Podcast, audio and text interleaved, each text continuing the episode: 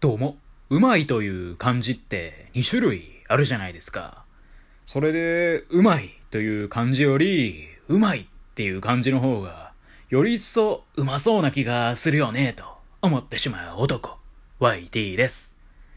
だからね、私、本当に美味しい時は、うまいっていう方の漢字で書きますし、忖度して自分に嘘をついてる時は、うまいって方の漢字の方でね、書くんですよね。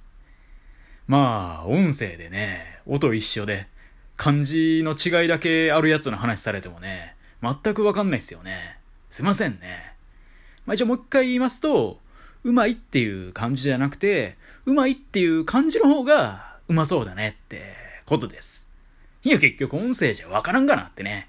はい。今日はですね、フレッシュな君へっていう、そういうタイトルでお話ししていこうかなと思います。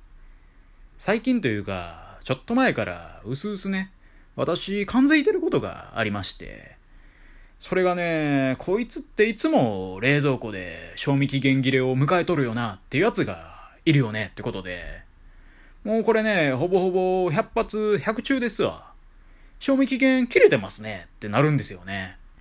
それがいいのか悪いのか。まあいいわけはないか。まあでも往々にして怒っちゃうと。ということでね、今回は YT 的に冷蔵庫で絶対賞味期限切れしちゃうよねっていう商品トップ3をね、見つけてしまったんで、まあそれをね、発表していこうかなと思います。まあトップ3って言いつつね、もう別に順番ないんですけどね。まあ順不動なんですけど、まあ一つずつね、牛乳、納豆、白だし。もうこいつらはね、十中八九冷蔵庫内で賞味期限切れてますわ。マジで。まあ嘘だと思うのならね、ぜひご自宅の冷蔵庫をご確認ください。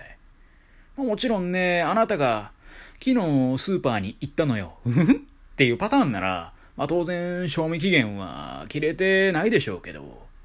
あ、まあでもそれでもね、前のやつが冷蔵庫の奥底で眠ってる可能性もあるな。まあね、一応確認してみてください。でね、一つずつね、話していきたいんですけど、まず、納豆。納豆ってね、あいつら、だいたい3パック入りで買うじゃないですか。するとね、不思議なことに、いつもね、3パックのうちの1パック、そいつだけね、余っちゃうんですよね。そして賞味期限がもう思いっきり過ぎてまうと。ちなみにね、私はこの事象のことを発行の向こう側と呼んでますね。もうその賞味期限切れまくったね、納豆を見たらね、真っ黒になっとるんですよね。で、さらに次はね、牛乳。これもね、よくあるんですよね。私、基本的にね、飲み物ってのは、水、牛乳、コーヒー、プロテイン。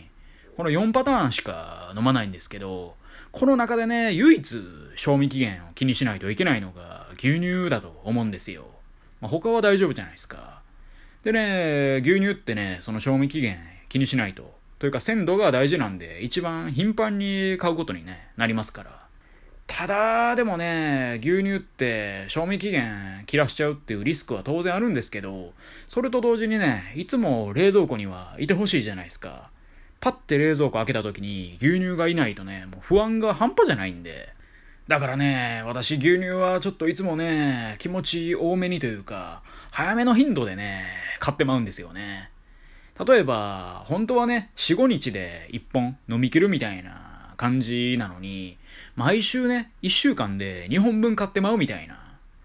するとね、7日で2本は、どう考えてもね、飲みきれないわけですよ。まあ、計算通りでいくとね、10日でだいたい2本飲む計算なんで、1週間2本も買ったらね、3日分浮いてまうと。まあでもね、買っちゃうよね、と。なんならね、ちょいちょい飲まない日とかもあるんで、結局トータルで見たらね、普通に1本飲むのにね、1週間近くね、かかることも全然あると。でね、この事態、まあ、こんなことをね、してしまった先に何が待ってるかっていうとね、まあ、開けてすらいないのに、もうすでにね、賞味期限が切れた状態の牛乳が丸々1本残るっていう事態ですよ。これにはね、私の小学校時代の牛乳大好きだった友人、S 君もびっくりでしょうね。この事象をね、私は新品詐欺とそう呼んでますね。まあだから牛乳もね、しょっちゅう賞味期限切れになるよねと。で、最後。最もね、盲点なのが白だしですよね。白だしってね、賞味期限自体は結構持つんですよ、大体。あれ半年ぐらい持つんですかね。ただいかんせんね、使う機会が全然ないと。で、私の場合だと、基本的にだし巻き卵を作るとき以外、白だしなんてね、使わないわけですよね。はい、マジで、それ以外はね、一切白だし使う機会ないっすね。まあ、個人的にね、白だしで作るだし巻き卵が一番うまいと思ってるタイプの人間なんで、ただ、それ以外はね、ビビるぐらいこいつノータッチなんですよね。もう飾りかっていうぐらいね、白立ち、それ以外では触んないんですよ。で、一回びっくりしたのがね、今年の、まあ、2022年の夏ぐらいですかね。私はその夏の一時期に、まあ、だし巻き卵作りにね、猛烈にハマってる時があって、まあそこでね、白だしを使って当然だし巻き卵を作ると。で、いいですねってなってたわけですよ。もういいですねの、そんな日々ですわ。ただある日ね、まあ、そのタイミングでね、白だしを使い切った日があって、で、何の気なしにね、ラベル見たらね、愕然としましたね。もう半年以上ね、賞味期限過ぎてますねってなってて、まあ私がね、だし巻き卵作りにハマったこの数ヶ月、全だし巻き卵がもう賞味期限切れだったわけですよね。まあ、一瞬だけね、めちゃショック受けましたよね。でもこれってポジティブに捉えれば、まだ私のね、だし巻き卵には伸びしろがあるってことなんですけどね。まあ、賞味期限切れの白だしでもあのクオリティ。ってことは、鮮度バッチリの白だし使ったらどうなるんかしらってね。まあね、そんなことを考えたらね、興奮を禁じ得ないですよね。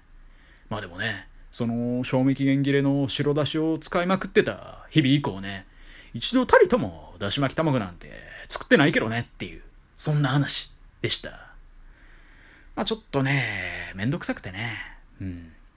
でね、この場合のまあ、白だしについてね、なんて言うかっていうと、まあなんでしょうね。